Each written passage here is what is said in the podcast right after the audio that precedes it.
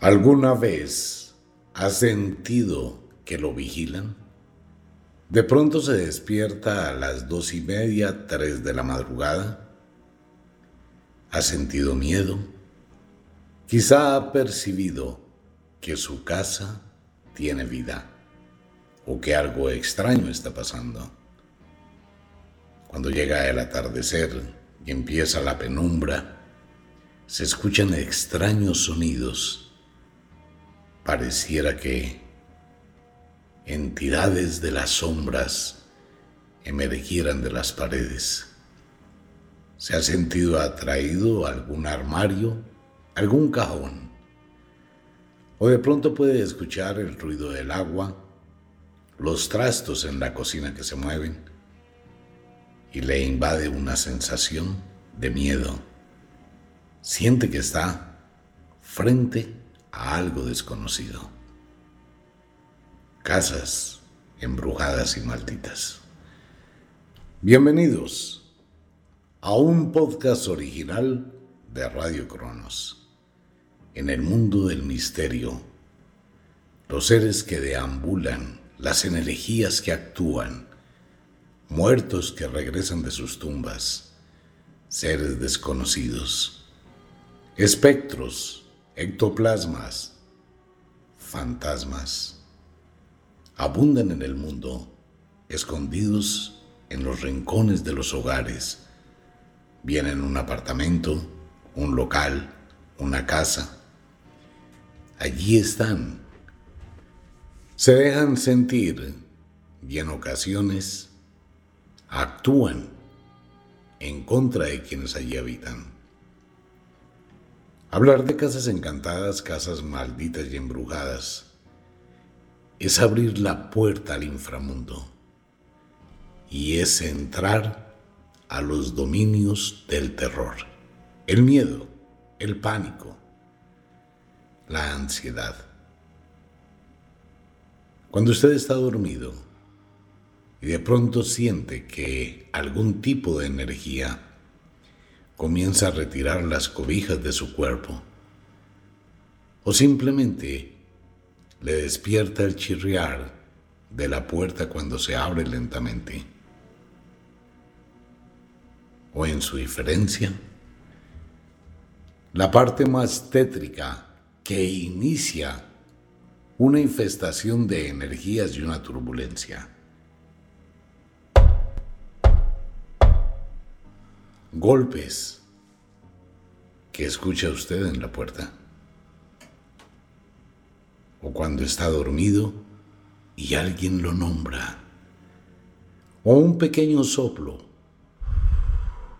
sobre su rostro. ¿Se puede considerar como leyendas urbanas? No. Hay muchas comprobaciones que hoy demuestran que existe algún tipo de entidad y algún tipo de energía que posee los hogares. Estas energías de diferente naturaleza pueden provenir del mundo de las sombras. Realmente no se sabe quiénes son, pero llegan a ser altamente violentos.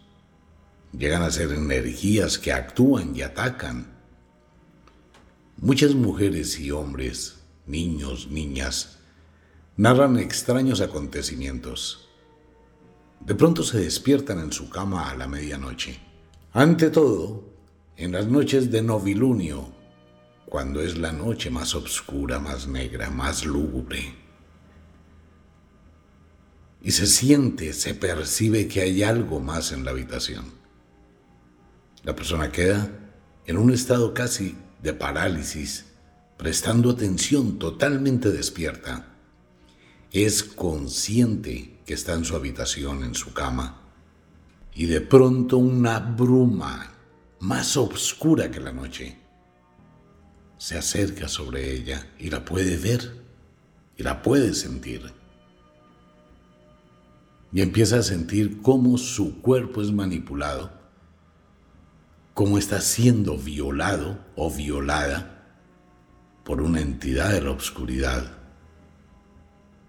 y son las sensaciones exactamente iguales a una relación sexual. Se puede sentir, se llega a sentir manos invisibles, cuerpos invisibles, penetraciones invisibles. Y la persona entra en pánico, lucha por escapar de esa sombra o de esa energía, pero está consciente que no es un sueño.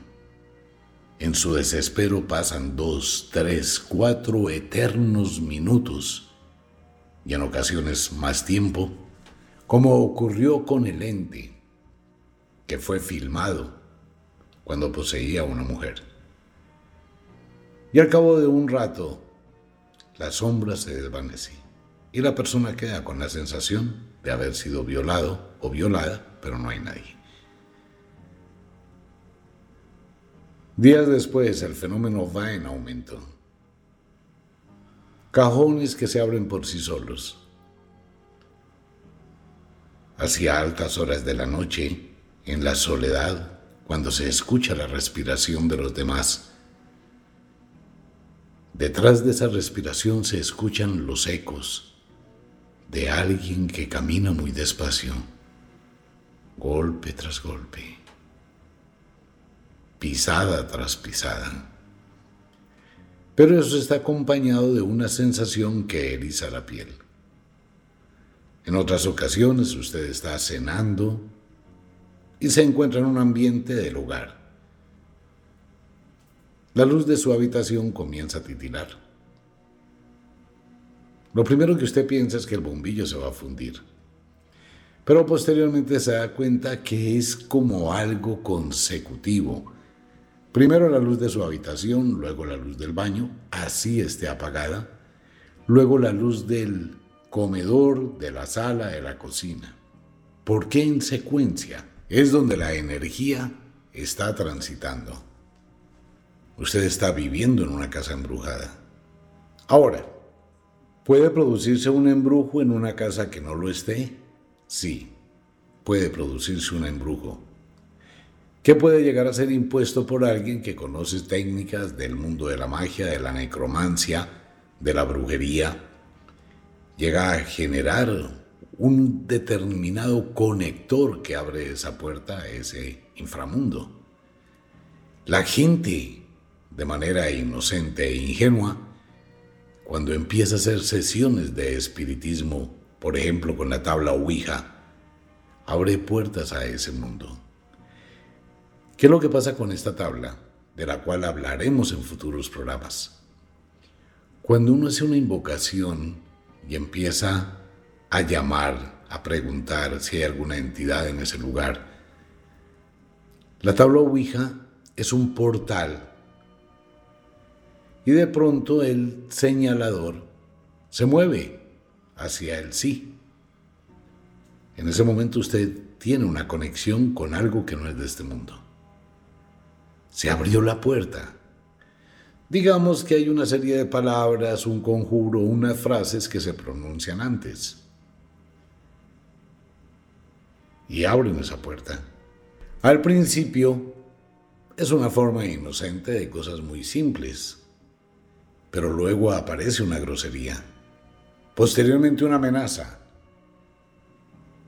Esa entidad está agresiva. Alguien del grupo empieza a sentir que está ahí, al lado. En ocasiones la tabla Ouija se mueve por sí sola o el señalador sale volando. Se prenden, se apagan las luces. Algo se mueve detrás, una silla que se corre, una vela que se cae, unas cortinas que flotan por sí solas. Cuando eso pasa, ¿qué hace la gente que está haciendo ese ritual? Pues se asusta, se paran, salen corriendo, no cierran el portal. Quedó abierto. Y de ahí en adelante es cuando empieza el drama más terrible que puede tener una familia o un ser humano. Vivir en un mundo embrujado, en una casa maldita, tiene todas las connotaciones negativas que alguien puede imaginar. Primero, usted va a evitar comentarle a los vecinos, a la gente, a las personas que le rodean, que está sucediendo algo en su hogar. ¿Por qué? Porque en el momento en que usted dice que está sintiendo cosas raras en esa casa, el subconsciente colectivo tiene una marca instintiva de protegerse ante ese tipo de entidades. Cuéntele a una amiga, a un amigo, que usted está viviendo experiencias paranormales en su casa y se va a dar cuenta que al otro día ya no le hablan. La gente empieza a alejarse de usted. ¿Por qué? Porque todo el mundo tiene miedo. Más que miedo es el comienzo del terror. Nadie quiere meterse en este mundo. Nadie. Entonces usted hace silencio.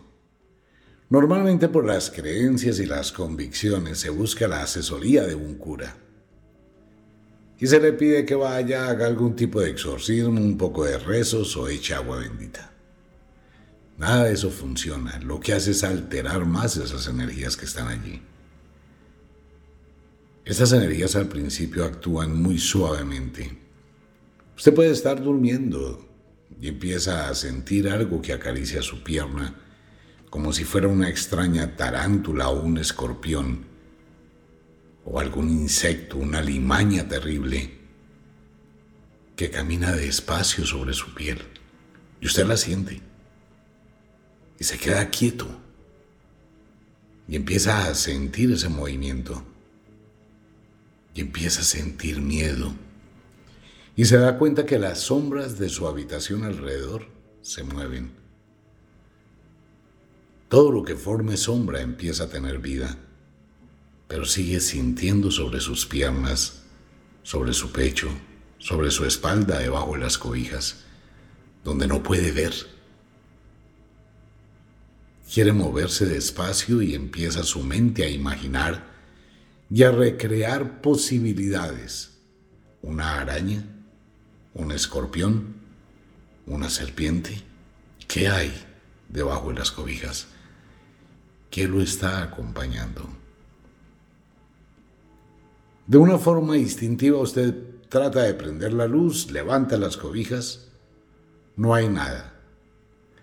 Pero ¿qué ocurre cuando se sienta al borde de la cama como para tratar de calmarse? Es cuando ve una mano extraña, deforme, que rápidamente se esconde debajo de la cama. Por eso hay muchos niños que lloran.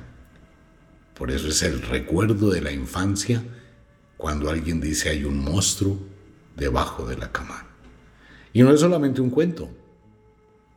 Hay videos, fotografías reales que son simplemente espeluznantes, terribles, dramáticas, de gente que ha logrado filmar un ente que sale de debajo de la cama. Usted sale corriendo de su habitación, siente miedo, pero quiere confirmar que no hay nada. Y efectivamente no hay nada. Pero el ente está detrás de usted. Vaya, mírese al espejo. Probablemente tendrá una visión horrenda cuando a su espalda aparece una forma fantasmal, un espectro. Las casas se van invadiendo de ese tipo de energías de vez en cuando usted sale y puede pasar por algún lugar y va a ver algunos letreros, se vende, se arrienda, se permuta. Más en construcciones modernas. Pasa mucho, ¿no? Pues hay algunas constructoras que compran una casa grande, dos casas grandes, tres casas grandes, las tumban y van a construir un edificio de 10 pisos, cada piso de 6 apartamentos. Después de la construcción, que fue terrible porque murieron tres, cuatro, cinco obreros y pasaron una cantidad de cosas, se venden los apartamentos que son hermosos, elegantes, modernos, nuevos. Y el tiempo va transitando. Y al cabo de unos ocho meses, empiezan a aparecer letreros en las ventanas. Se vende, se permuta se arrienda, se cambia. Uno, dos, cinco, siete, nueve. Todo el mundo está vendiendo. Pero ningún vecino se atreve a hablar con el otro, venga usted porque vende. Y hay ofertas increíbles, apartamentos que tienen 10, 20, 30, 50 millones de descuento y están nuevos. Quieren salir de ese apartamento como sea. ¿Por qué? Porque ocurre que la construcción fue hecha encima de una casa embrujada, una casa maldita.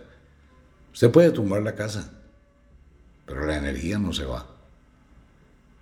Simplemente le cambió el vestido a la energía y la energía ahora tiene no una casa. Puede tener 60, 40, 50 apartamentos. Tiene mucho para actuar. La gente las empieza a sentir. ¿Cuántas mujeres estando en la cocina por la noche, preparando la cena o lavando la losa, más a esa hora, tipo nueve de la noche, donde la penumbra empieza a ser mayor, y la mujer está concentrada ya, abre la llave y está lavando los trastos. Y de pronto pensando en su esposo, pensando en sus hijos, pensando en su vida, en su trabajo. Y de pronto siente como una mano le toca la espalda. No más. Reacciona, voltea a mirar y no hay nadie. De pronto piensa que es algo sin importancia y sigue en lo mismo, pero cuando voltea a mirar, la llave está cerrada. Yo no la cerré. Abre la llave y detrás de ella se cae una cuchara. Y empieza a sentir que el corazón le palpita. Algo está pasando. Sin embargo, trata de no prestarle no darle importancia y sigue lavando la losa. Cuando escucha cómo se corre una silla del comedor y la arrastran. Son las primeras señales de una situación muy complicada. Hasta ahora empiezan a aparecer los entes. Hay entes de entes, ¿no? En el mundo de las sombras. Una cosa son las sombras, otra cosa son los espectros que son supremamente terribles y aparecen y son visibles, son totalmente deformes son imágenes monstruosas, desgarradoras que se imprimen en el subconsciente porque producen ese tipo de impacto. Pero esto es hasta ahora el inicio. Son las primeras señales que algo está pasando. Usted puede prender su televisor y se apaga. Vuelve y lo prende, se apaga. Vuelve y lo prende, se apaga. Ok, su televisor está apagado y usted está profundamente dormido. Dos y media de la mañana, tres de la madrugada, ¡pum! El televisor se prende a todo volumen por sí solo. Pero más allá del encendido espontáneo de su televisor, su piel se eriza. Hay un frío extraño que llega hasta las rodillas. Se le conoce como la hipotermia. Esa es la hipotermia de la presencia de los entes que no son de este mundo. Se siente el frío en el piso hasta la rodilla y se siente la presencia. Es una sensación extraña, rara, quita el aliento. La temperatura se baja. Se siente miedo. De ahí se abren las puertas a una serie de sucesos supremamente extraordinarios, raros, extraños, que forman parte del mundo del misterio. Temas que iremos resolviendo paso a paso y que lentamente a través de los podcasts vamos a ir mirando las diferentes situaciones, circunstancias que se presentan. ¿Qué hacer? ¿Cómo actuar? ¿Qué cosas debemos tener o a qué podemos recurrir cuando nos enfrentamos a lo desconocido? Una cosa es escuchar las historias, pero otra muy distinta es cuando se vive. En muchas ciudades hay sitios embrujados. En la ciudad de Bogotá, por la calle 80, bajando, hay un sitio donde hay muchos apartamentos. De hecho, hay muchos sitios, pero no voy a decir el sitio exacto. En uno de esos apartamentos empezó a ocurrir un evento hace muchos años, supremamente extraordinario. Vivía una familia, dos niños, el esposo y la esposa. Y una noche empezaron a escuchar el esposo y la esposa que rodaban unas esferas en la sala. Les llamó la atención. Escuchaban el ruido de las canicas que rodaban y se desaparecían. Ellos pensaron que sus hijos estaban jugando con bolitas en la sala y se levantaron de mal genio. Cuando abrieron la puerta del cuarto de sus hijos, los hijos estaban sentados en la cama. Y el papá les preguntó, ¿qué pasó? ¿Ustedes estaban jugando en la sala? No, papá, porque están levantados. Nos golpearon en la puerta. ¿Ustedes escucharon el ruido? Sí, papá, escuchamos el ruido. Bueno, supusieron que podría ser el vecino del piso de arriba. Se volvieron a dormir. Esa noche no pasó nada. A la otra noche volvieron a escuchar lo mismo, pero ya no eran solamente unas canicas, sino eran risas. Risas de niños. Se volvieron a levantar, a mirar. No había nada. No pasó más. Una semana después empezaron a escuchar una voz gruesa que gritaba, pero no eran gritos extensos, solo era una especie de lamento, como un ay, cosas así. Se levantaron, lo mismo, no había nada. Como al vez de eso, las sillas del comedor estaban giradas al revés. Ustedes saben que uno coloca la silla y la corre hacia adentro de la mesa. Cuando ellos se levantaron, todas las sillas estaban al revés, o sea que la parte donde uno se sienta estaba hacia afuera y pegadas completamente a la mesa. Pero había algo más curioso. En el piso se observaban extrañas huellas, marcas extrañas, como si alguien estuviese sentado ahí. Empezaron a sentir miedo y las cosas empezaron a cambiar. La primera en sufrir un fuerte ataque de esas entidades fue la esposa un día que se quedó sola por la mañana. Ella se estaba bañando y sintió ruidos. Salió de la ducha, la puerta del cuarto estaba trabada. Una fuerza violenta la arrojó sobre la cama. Sentía que la iban a ahorcar. Quiso gritar, quiso moverse, quiso hacer un millón de cosas y no pudo. No tenía forma de defenderse. Luchó hasta que logró soltarse de esa entidad o de esa energía. Entonces fue cuando llamó al esposo, el esposo llegó, se quedaron abajo, no volvieron a entrar al apartamento y fue cuando los vecinos empezaron a hablar que ese vecino tenía problemas que había intentado matar a la esposa, que todas las noches peleaban, que todas las noches hacían ruido, que todas las noches era un problema. Y los llamaron de la administración y les dijeron una cantidad de cosas. Ese fin de semana trastearon.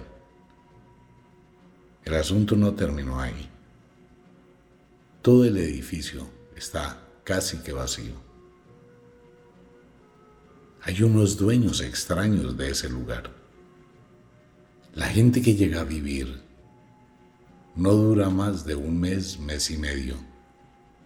Todos se van, nadie dice nada. Un lugar maldito.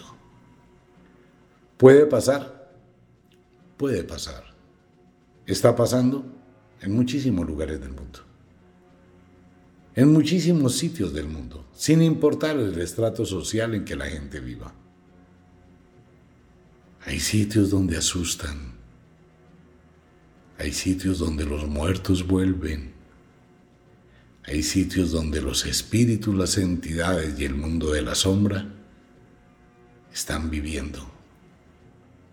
Hay lugares que son atrapados por fuerzas tan poderosas que nadie puede luchar con ellas.